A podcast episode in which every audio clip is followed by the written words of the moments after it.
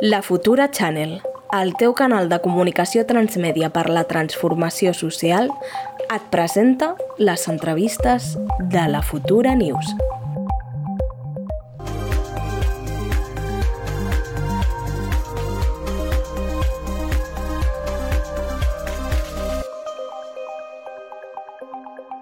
Bé, com dèiem, com hem dit abans, avui tenim amb nosaltres Oriol Puig. Oriol eh, és activista pel Sàhara des de fa 15 anys, ha, de, ha participat a diferents moments i entitats pel Sàhara Occidental. Actualment participa a Sàhara d'Empeus i també és president de la Mesa de Coordinació Catalunya-Sàhara. Ha viatjat en unes 13 ocasions als campaments, en projectes d'apoderament ju eh, juvenil saharaui i també per ampliar els vincles polítics entre la societat catalana i la societat saharaui. Doncs, Gràcies, Oriol, per estar aquí amb nosaltres. Evidentment, t'hem convidat, sempre és un plaer escoltar-te, però sobretot ara, en què el Sàhara malauradament és notícia per un viratge en les relacions eh, que, que, bueno, que ha dit el PSOE que, que vol fer, i per tant és un plaer que estiguis aquí amb nosaltres per poder conèixer la situació prèvia i també el futur que hi haurà. Moltes gràcies per convidar-me, sempre és un plaer eh, participar i, i explicar doncs, la, la situació que, que viu el, el poble saharaui, com s'està afrontant no? des del moviment solidari a, a Catalunya, en aquest cas, eh, la resposta contundent que li hem de donar al, al govern espanyol i al, al president Pedro Sánchez, no? eh, deixant ben clar que tant la societat catalana com eh, m'atreveixo a dir, la gran majoria d'institucions no? i representants polítics eh, catalans estan en contra doncs, d'aquest doncs, posicionament. Molt bé, això, repetir la, la, les gràcies per, per estar aquí i per entrar ja una mica en teca i, i posar una mica de context. Uh, et faria una pregunta molt, potser no, molt, molt, molt general, però uh, quina és la situació del poble saharaui a dia d'avui? Vull dir, com es troba? Mm -hmm. Doncs eh, va, bé, va bé per contextualitzar, no? perquè aquests dies estem escoltant molt parlar de la decisió política de l'Estat, però a vegades es parla poc de la primera persona i dels màxims afectats, que en aquest cas és el, és el poble saharaui, no? que des de fa gairebé 50 anys eh, viu abandonat. Viu abandonat en tres espais, uns són els campaments de refugiades que estan a prop de Tinduf, que estan en territori argelià, la seva nació germana, que els ha acollit, que els ha acompanyat i que els ha defensat a nivell internacional. No? Hi ha molta gent vivint als territoris ocupats on es viu una situació eh, molt dura de repressió, molts casos de, de, de, a nivell individual però també a nivell col·lectiu, com, com pot ser el cas de la Sultana Haya, una activista serhawi que porta gairebé 500 dies en un arrest domiciliari sense cap mena de condemna dintre de la, de la seva casa amb un bloqueig policial i repressiu del Marroc que no deixen uh, entrar i sortir a la gent. Uh, aquesta, en aquest cas de la Sultana uh, porta diferents uh, agressions físiques, tortures, l'han violat quatre vegades eh, i cada dos per tres doncs, eh, estan entrant a casa seva, destrossant-ho, tirant gasos amb àcids forts perquè no pugui descansar i la seva situació és, és greu després de 500 dies d'aquesta situació, no? que potser um, ara que es parla tant del Sàhara, fora bo també parlar dels drets humans eh, de les persones, dels infants, de les dones saharauis que estan més vulnerant. I també hi ha un gruix de ciutadania que, que viu a la diàspora, que viu a diferents llocs del planeta, sobretot hi ha molta comunitat a l'estat espanyol, a, a, a Catalunya, també al País Basc, eh, i bé, la situació ve després d'aquests de, de, 50 anys on va començar la Marxa Verda, després d'un colonialisme espanyol, perquè realment crec que cal afrontar la, la causa saharaui amb un prisma i una visió colonialista, no? perquè de fet va ser colonitzat per l'Estat, per, per la dictadura espanyola durant molts anys, eh, i jo crec que hi ha hagut un problema de no, no de colonialisme, no? perquè quan surt l'estat espanyol entre el Marroc i actuen doncs, amb un únic benefici com actuar la, la dictadura la UITA, no? eh, que és la del únic interès de, de treure el rèdit econòmic que treu el rei Mohamed VI, en un dels, eh, dels patrimonis més grans d'aquest planeta i un líder, de, líder de, polític d'un país on tenen dels PIBs més baixos d'Àfrica i del planeta. No? Per tant, la, la situació que ven és aquesta, de, de deixadesa, de, de no haver acabat amb un colonialisme on l'estat espanyol i les institucions espanyoles totes tenen responsabilitats i, i aquesta és la, la situació. Això volíem preguntar-te, Oriol, una, una mica més, no? O sigui, a Espanya, en, en l'imperi espanyol, van haver-hi moltes colònies, no? I els processos de descolonització no han estat eh, per tots iguals. Com va ser aquest procés de descolonització, si es pot dir, que, que ha finalitzat, Exacte. i per què eh, l'Estat té aquest deute, en- a dia d'avui encara té aquest deute històric amb el Sàhara? Mhm. Bé, de fet, quan, quan molta gent eh, de la, de la nostra generació li diem que eh, fa un no tant hi havia una província número 53 i que aquesta província número 53 es deia Sàhara Occidental, no ens ho creuria, no? com hi ha hagut altres províncies anteriorment. Potser en generacions més, a, més grans que les nostres sí, no? Eh, però ha existit. No? Quan va començar el decolonialisme europeu de les metròpolis vers la colònia, eh, va haver-hi un cas que és flagrant, amb, amb el dret internacional a la mà, però sobretot amb, amb, el dret, amb la moralitat i amb l'ètica no, de, de, del que era per molts la, el continent africà, no? de simplement un banc de recursos on traien, expoliaven recursos naturals on s'enduien persones per esclavitzar, perquè era l'inici de les metròpolis i de les colònies, això cal recordar-ho. En el cas del Sàhara, el, el dictador, quan abans de morir, va decretar que el Sàhara Occidental era la província 53, per tant era una província més a l'estat espanyol com les Canàries o com qualsevol, com, com Barcelona, com Madrid, com Toledo, eh, va començar aquí la, la lluita, eh, o es va reforçar, diguem-ne, la lluita del Front Polisario, del representant polític del, del poble saharauí, l'exèrcit d'alliberament, i aquí és on va començar, perquè realment el procés de decolonització a ulls de dret internacional no ha finalitzat. Amb, amb el dret internacional a mà i segons les declaracions de Nacions Unides, el territori del Sàhara Occidental és un territori en vies de descolonització on la potència administrativa és l'estat espanyol. Per tant, la responsabilitat de les institucions espanyoles és d'aconseguir i de garantitzar que acabi aquest procés de descolonització. Però ho ha de fer amb el dret internacional a mà i amb el dret a la mà, que és que torni als seus legítims propietaris. No? Perquè es parla molt de la situació del, del pla d'autonomia que s'està parlant aquests dies, es parla molt de referèndum, que és una cosa que um, el meu mode d'entendre la, la, la situació, i és la meva, l'Oriol Puig, és que és una excusa més de, per eternalitzar aquest conflicte. Aquí hi ha una cosa ben clara, que és que va haver una ocupació militar, que el Marroc va ocupar militarment el poble saharauí, que va matar milers de persones, que els està torturant des de fa 50 anys, que no els deixa viure, no, ha, no, no cal un referèndum, el que cal és que el dictador marroquí tregui les seves mans del Sàhara Occidental. Que a nivell internacional s'ha de demanar un referèndum perquè així es veu, demanem-lo i fem el que calgui, però que no sigui això l'excusa perquè no acabi la vulneració constant de drets humans i que el poble saharauí deixi de viure com estan vivent milers de persones, centenars de milers de persones, al mig del desert, a la part més dura del desert del Sàhara. Jo he estat allà i viure a 52 graus de temperatura al dia és inhumà no hi ha ningú que pugui viure, no? I s'està parlant molt cada cop més no, de les refugiades climàtiques, però aquestes persones que viuen enmig del desert d'aquí poc seran refugiades climàtiques del seu refugi d'un altre refugi. Per tant, eh, la situació és molt, molt dura, molt dura.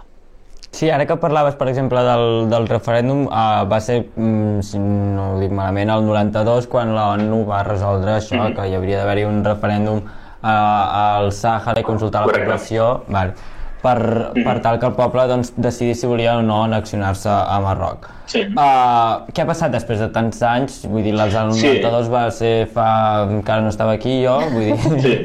què, què ha passat perquè hi hagués... quines implicacions uh, té aquest... Ai, uh, què ha passat després de tants anys perquè no s'hagi aconseguit Sí. fer efectiva aquesta... aquesta... Mira, el, el, el, en el moment en què l'estat espanyol abandona el Sàhara, ja hi havia un, com he dit abans, el ja estava lluitant per aquest alliberament, per la independència total de, del seu territori, pel control del territori, perquè de fet la República Àrab Saharaui Democràtica existeix, està reconeguda per 84 estats i l'altre dia el Parlament Basc la va reconèixer com una república. Ja sé que eh, això és més simbolisme perquè les comunitats autònomes no poden reconèixer, no? però que és un ens polític que, que té interlocució, que té veu pròpia i vot a la Unió Africana, que és un organisme molt important i que no se'n parla gairebé mai des d'Europa, de, des d'Europa, des de la mirada eurocentrista. Eh, què va passar? Doncs va començar aquesta guerra, va començar la marxa verda marroquina i va haver-hi fins al 92 eh, doncs aquests enfrontaments armats. No? El 92 s'aconsegueix firmar un acord de pau eh, auspiciat per les Nacions Unides en el qual les Nacions Unides creava una missió internacional concreta i especial pel tema, que és la MINURSO, que és la missió internacional de Nacions Unides pel referèndum eh, al Sàhara Occidental, que bàsicament s'encarregava de fer un, un cens per a aquest referèndum. No? És curiós també que és l'única missió de Nacions Unides que no té eh, com a definició, com a objectiu, defensar els drets humans en el Sàhara Occidental. Per tant, és l'única missió de Nacions Unides. El, els ambients de Nacions Unides, si davant seu veuen com un policia marroquí dispara un tret al cap a un saharaui, a un civil, no poden fer res. No? I això és, una, és un fet curiós i que m'agrada destacar, que és l'única missió de Nacions Unides que no pot garantitzar ni supervisar la vulneració de drets humans i també és l'única missió de Nacions Unides que els seus informes no són públics i que no s'informa a les xarxes socials de Nacions Unides de tot el que estan fent. Per tant, és un, un armatisme. No? Això va començar l'any 92. El Front Polisari va firmar aquest acord amb una promesa que en dos anys hi hauria un referèndum. No? Es va començar a treballar en el cens. Què ha passat? Que el, el Marroc ha posat mil i una traves, perquè és conscient que el temps juga al seu favor. No? La, la marxa verda, que va ser aquesta invasió militar, va anar acompanyada també d'una invasió civil eh, dels colons marroquins que el rei Hassan II, en aquell moment, i que ara Mohamed VI, segueix enviant per fer una, eh, una com es diu ara, un canvi poblacional. És a dir, envia gent marroquina a viure allà, demanes que els cens votin tots els que viuen en aquell moment, i llavors, clar, evidentment així guanyaries. No? En aquests moments, en els territoris ocupats del Sàhara Occidental, la relació entre saharauis i marroquins és eh, de 1 a 3 en contra els saharauis. Per tant, aquí és on hi ha la mare de tots els ous i on Marroc sempre ha posat les dificultats. No? I també hi ha hagut una deixadesa a nivell internacional, eh, auspiciat i tot gràcies al, a França, que ha sigut el gran aliat del Marroc, eh, i, i també, evidentment, doncs, de l'estat espanyol i últimament també, i, i de fet ja en l'any 92, quan es va firmar l'auto del foc, el Marroc va construir un mur, un mur que és el mur de la vergonya, és el mur més gran construït per l'home després de la muralla xinesa, és a dir, si no fos un mur per defensar i un mur de la guerra seria una construcció que tot el, tot el món el coneixeria i en parlaria. És un mur de 2.750 quilòmetres i que està eh, vorejat per 10 milions de mines antipersones. 10 milions de mines antipersones. És el territori del planeta, és el país on hi ha més mines antipersones i això no es parla i això no se'n diu res, no? I això es permet. Aquest mur va estar construït per la intel·ligència israelita, finançat per França i els Estats Units, eh, amb suport logístic també, i no, no en aquell moment, sinó continuat, armamentístic de l'estat espanyol, perquè cada cop que parlem de que l'estat, bueno, ara es veu que està bé, no?, enviar armes a Ucraïna i que no passa res, però s'han enviat moltes armes al Marroc, no?, per, per moltes coses, però gairebé tots eh, s'envia en aquest mur de la vergonya. 2000, jo, jo he estat davant d'aquell mur diverses vegades i la impotència que sents i les ganes de, de tirar-lo és, és algo eh, realment que, que, que et toca i que et fa... Uh -huh. bueno, i que et toca i que tornes d'allà doncs, amb, amb, amb ganes d'això. Imagina't jo, que no vaig néixer allà, que no estic parlant de la meva terra, imagineu-vos la situació d'una persona que ja té 45 anys, que ha nascut en els campaments de refugiats tota la vida, que ha viscut tota la vida allà, que s'apropa a redre un mur amb 10 milions de mines antipersona i 300.000 soldats eh, marroquins davant i que sap que a la seva, a l'altra banda hi ha la seva família i que no la pot veure i que no l'ha vist. Oriol, penso... Com a sent... Crec que que també per, per contextualitzar en el moment actual, no? bueno, és que del sí. que dius podríem estar parlant eh, Exacte, allargament, no? perquè de nou a mi em ressona tot, no? quan parlem de murs, no? em sí, ressona sí. el mur de Trump i de com la importància que li hem donat sí, no? I, i el moviment en contra que s'ha fet d'aquest mur i quan parles d'un mur que està a l'Àfrica, pues nos da un poco igual, no? O sigui, mm. aquest, aquest tema de nou de, de bueno, de, del blancocentrismo, no? del que passa a, a la gent blanca i no el que passa a l'Àfrica. Tornant a, a, al dia d'avui, eh, Bueno, fa uns dies, no, des del rei del Marroc es va filtrar una, una carta on el president Pedro Sánchez donava suport a la seva proposta no, d'autonomia del Sàhara. Com deies, no és que s'hagin fet masses avanços, no? en veritat no s'ha fet cap avanç des del 92, però com a mínim diplomàticament l'estat espanyol tenia una postura propera a, a Nacions Unides. Eh, què implica aquest canvi en, actualment? Bé, aquests dies m'estan preguntant molta gent com valoro i qui, com definiria aquest acord. No m'atreveixo a dir-ho perquè si ho dic públicament eh, no sé com acabaria, eh, perquè la meva opinió és bastant punky en aquest sentit, perquè el que ha fet l'estat espanyol és, és una vergonya. És una vergonya la posició del, del president espanyol, és una vergonya que, que, que no es pugui fer res en contra eh, políticament d'això. Esperem avui al Congrés està compareixent el president, no l'he no pogut, el president Pedro Sánchez no l'he pogut no l'he pogut seguir per qüestions laborals, però quan arribi a casa ho penso seguir, però, però és una vergonya, és una absoluta vergonya el que fa, perquè a més eh, no paren de parlar de, de Pedro Sánchez i el seu partit no paren de parlar dels llaços eh, entre el Sàhara i l'estat espanyol, de parlant de cooperació, parlant de... Mira, és que això ja em rebenta, no? Eh, L'altre dia la, la Comissió de Cooperació no, van votar a favor d'una esmena de, que era dies abans, era dos dies abans de que se'ls filtrés la carta, el, el Partit Socialista Obrer Espanyol vota a favor d'una declaració en el qual es considera que s'ha mantenir la, el, els campaments de refugiats saharauis com un objectiu estratègic de la cooperació a l'estat espanyol. I és una vergonya, perquè ells no volen pa, ells no volen arrels, ells no volen farina. I, i el que, una de les frases que sempre dic i que m'agrada dir és que la millor política de cooperació que podem fer amb el poble saharaui és aquella que els torni a casa seu. Perquè el seu país és un dels més rics del nord d'Àfrica. I si poguessin tornar a casa seva, no els hauríem de menjar, no els hauríem d'enviar cap, cap eh, ajuda humanitària com s'està fent. No hauria d'estar ACNUR eh, dedicant milers de milions d'euros en el manteniment d'aquests campaments eh, i no s'hauria de fer perquè estarien a casa seu. I si no estan és perquè ara les oligarquies, la, els grans estats d'Europa s'estan enriquint dels recursos naturals del poble saharaui i s'estan enriquint amb un cost molt elevat, que és les vides humanes que s'estan perdent en els campaments de refugiades i en els territoris ocupats. I la situació actual no és que canvi massa, perquè realment és un posicionament. Um, quan vam veure la pressió que va sortir darrere, l'estat espanyol seguia dient no, no, nosaltres eh, creiem, seguim creient en les resolucions unides. I aquí, a veure, l'enviat de Nacions Unides, l'Estefan de Mistura, com, com avança i com eh, mou tots aquests moviments que estan havent-hi tant de l'estat espanyol com dels Estats Units, eh, però aquí hi ha un tema important, que a vegades tenim una mirada molt euro, eurocentrista i l'estat espanyol és el responsable de la situació.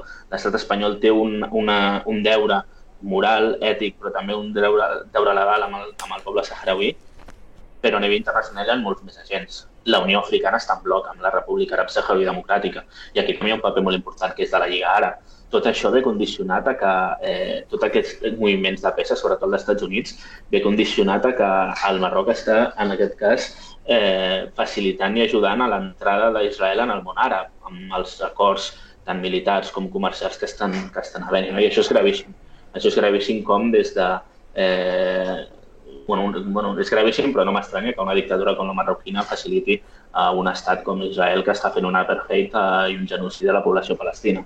Per tant, una mica intersecció de lluites també interseccionen lluites a diferents països. Per tant, sí que és important un posicionament polític, però al dia a dia no canviarà la vida dels campaments de refugiades, no canviarà l'estatus de guerra que fa un any i mig que es va trencar i que segueixen amb, amb aquesta guerra i, i esperem que la solució política vingui, però no crec que acabi vinguent ni d'Europa, ni de l'estat espanyol, ni dels Estats Units.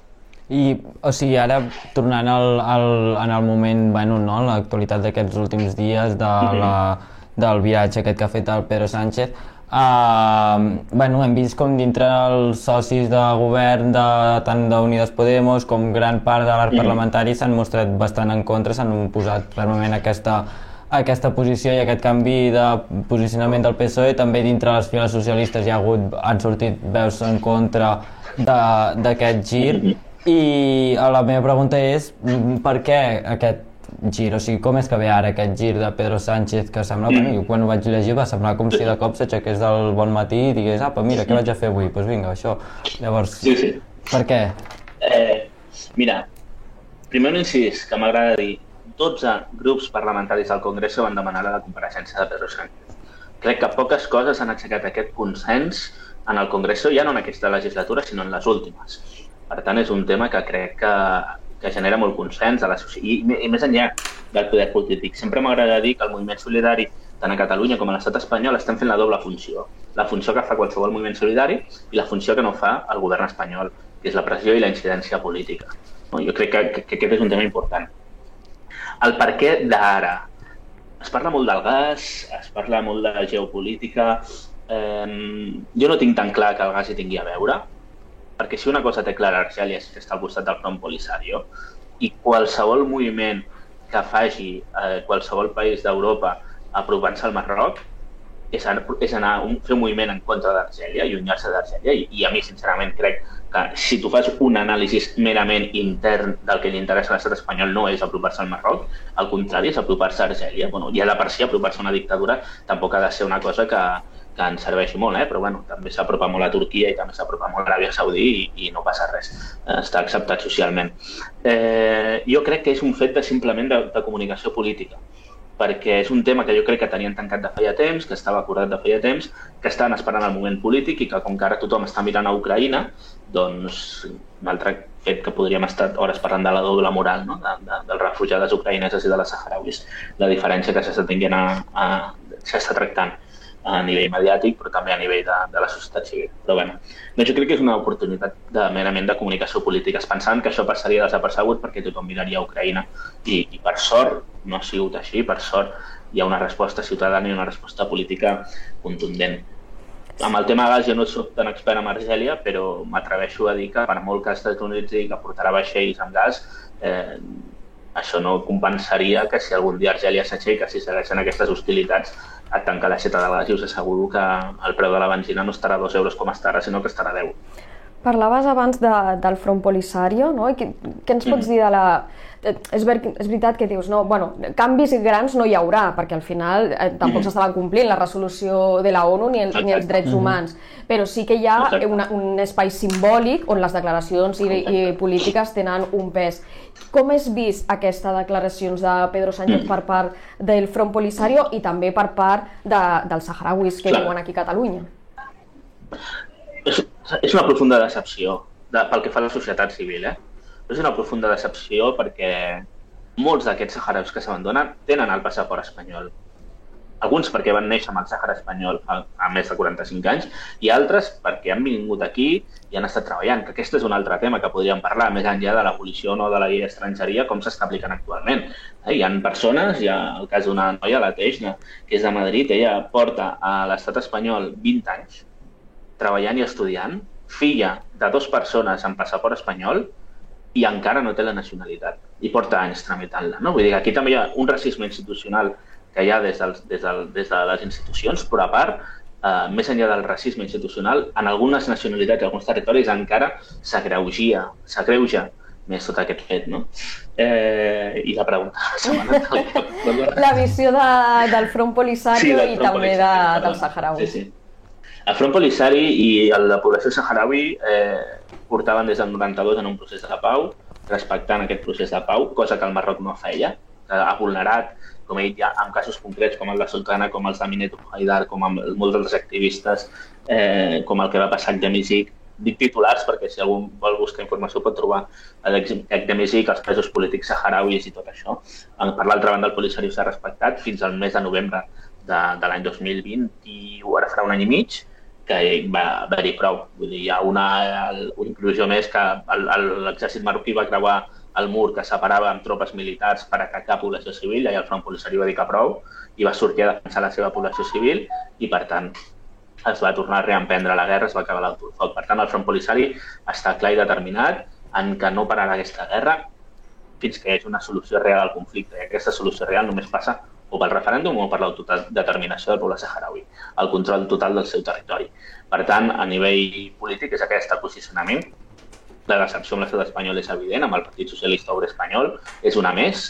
Felipe González, eh, just quan acaba de morir el dictador, el segon, primer o segon dia va anar al Sàhara Occidental a prometre als saharauis que no, no us fallaré, el, el no us fallaré no? és una frase típica a vegades no? dels dirigents d'aquest partit, i, i va fer una frase del no es fallaré i, i el dia següent estava firmant uns acords per vendre i regalar el, el Sahara Occidental. No? Per tant, eh, la situació és aquesta, no, no pararan la, la conflicte armat, no els hi tornaran a enganyar com els han enganyat Nacions Unides i el món amb, amb una promesa d'un referèndum sense data i sense contingut i, i, i, i, i, i diré una cosa important, eh? vull dir que jo com una persona molt pacifista, que considero que, que les guerres no porten enlloc i que no hi ha camins per la pau, sinó que la pau és el camí, eh, no m'atreveixo a jutjar la seva posició política perquè no sóc ningú per fer-ho. Eh? I que aquest també és un altre debat extens, però que entenc que avui no, que avui no hi ha temps. Per tant, la policia del Polisario és ferma, seguir lluitant eh, per la llibertat del seu poble i determinats i determinades. I com he dit abans, hi ha altres instàncies polítiques més importants que l'estat espanyol, com és la Unió Africana o la Lliga Àrab, que estan del costat del, del Polisario i de la República Àrab Saharaui Democràtica. Vale. I, o sigui, tornant al, al fil arrel d'aquest canvi, sí que hem vist com bueno, hi ha hagut diverses manifestacions a tot el llarg del país, tant a, a Espanya, a Madrid, com aquí a, a, a Catalunya i bueno, jo la, meva, la pregunta que et volia fer era com, com si ens pots explicar no, l'agermanament que hi ha entre la població uh, catalana, sí. la, la població espanyola i, el, i la saharaui. Mm -hmm. Eh, la connexió que hi ha entre, en aquest cas parlaré de, de, la, de, sí, de la catalana i la població saharaui, que és el, l'àmbit amb, el que, amb el que treballem des de la mesa de coordinació. Dintre de la mesa hi ha 47 entitats de tot Catalunya, eh, entitats que estan a la mesa però que també estan federades amb la Federació de CAPS, per exemple, que també mm. forma part de, de la mesa de coordinació. Vull dir que hi ha moltes entitats a Catalunya que tenen molts vincles no? diferents, des de vincles de, de projectes de cooperació assistencialista, d'altres projectes d'empoderament doncs, eh, juvenil, com pot ser Sahara d'en Peus o activisme i, i, i més eh, incidència política, i aquest vincle ha existit. No? Eh, hi ha un projecte que fa molts anys que es fa, que són Vacances en Pau, que són un petit parèntesis per la vida de la infància eh, dels campaments, que poden sortir d'aquests 52 graus de temperatura enmig del desert i estar-se dos mesos a Catalunya, i no només és aquest parèntesis no? de poder anar a la platja, de poder desconnectar, de poder anar a la piscina, de poder... No? Hi, ha, hi ha coses quan... És una experiència que recomano que per cert s'estan buscant famílies per acollir aquest estiu, que si algú té la intenció, doncs que, que estaria molt bé de veure no? com, com venen persones del mig del desert que no, no han vist mai una xeta. Detalls així xorres, però bé, que, que fan que aquesta gent tingui unes arrels, un vincle des de fa molts anys aquí amb el projecte Vacances en Pau o amb el projecte Madrassa, que vindria a ser la inversa, que estan els dos mesos d'estiu als campaments i durant tot l'any estan aquí escolaritzant-se, tant en la primària com en la secundària, i hi ha molts vincles. Per tant, moltes persones, molts nens, centenars de milers d'infants han passat per aquí que han deixat el seu vincle, però més enllà hi ha un vincle polític i un vincle social entre Catalunya i el Sàhara.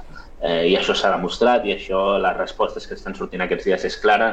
Les posicions del Parlament de Catalunya i de la majoria dels partits del Parlament són molt clares al costat del poble sahrauí i de, i de la República Àrab Saharaui Democràtica i del, i del Front Polisario. Per tant, aquests vincles existeixen, no deixaran d'existir i, com he dit abans, la, el moviment solidari farem el que calgui per aquest poble i, i, i farem la nostra feina com a moviment solidari i si les institucions polítiques de l'estat espanyol no fan la seva feina, nosaltres la farem per ells i estarem allà per indicar-los, posar-los miralls a la cara per la vergonya que estan de les seves actuacions i del que estan fent aquests dies a, a Pedro Sánchez i al, i al govern espanyol. Doncs, Oriol, ens estem quedant ja sense temps. Et demanem, mm. re, un, una línia, és, sé que és molt curt, però sí. una línia de com veus el Sàhara d'aquí 10 anys. Com, com el veus, tu? que el coneixes bé?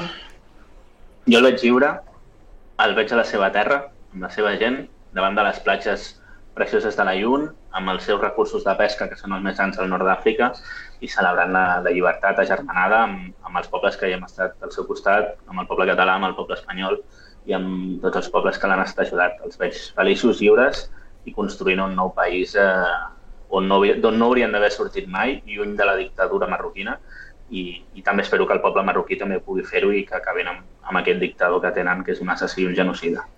Que doncs, així sigui, esperem. Esperem que així sigui, Oriol. Eh, inshallah, com inshallah. Eh, acabem aquí l'entrevista, t'agraïm moltíssim perquè ens has ajudat a posar context, que, que és mhm. veritat que la, les conjuntures ens fan parlar de l'actualitat, però hem d'entendre la història de, del Sàhara per entendre on estem, quines implicacions tens i sobretot un plaer tenir-te aquí amb el teu coneixement, trajectòria i, i a seguir esperem que això, que el moviment solidari sabem que no s'aturarà i per tant, enhorabona per la vostra feina i, i tant de bo aquests, aquests 10 anys que tu visualitzes siguin així abans. I que en siguin un. Llarga vida a la futura i moltes gràcies. Merci, gràcies a, a vosaltres. A tu, moltes gràcies. Adéu. Uh, bé, nosaltres ho deixem aquí, Lorena, uh, però bé, no és tot. Recordeu que tenim avui la futura amb el Manils, el Dani Sosa i el Marc del Mau, crec. Molt I, bé. I, uh, bueno, a veure què ens porten avui el debat que tindrem uh, avui. Aquesta setmana no hi haurà hora petarda, malauradament, però es mou la setmana següent, així que ah, no patiu, bueno, perquè...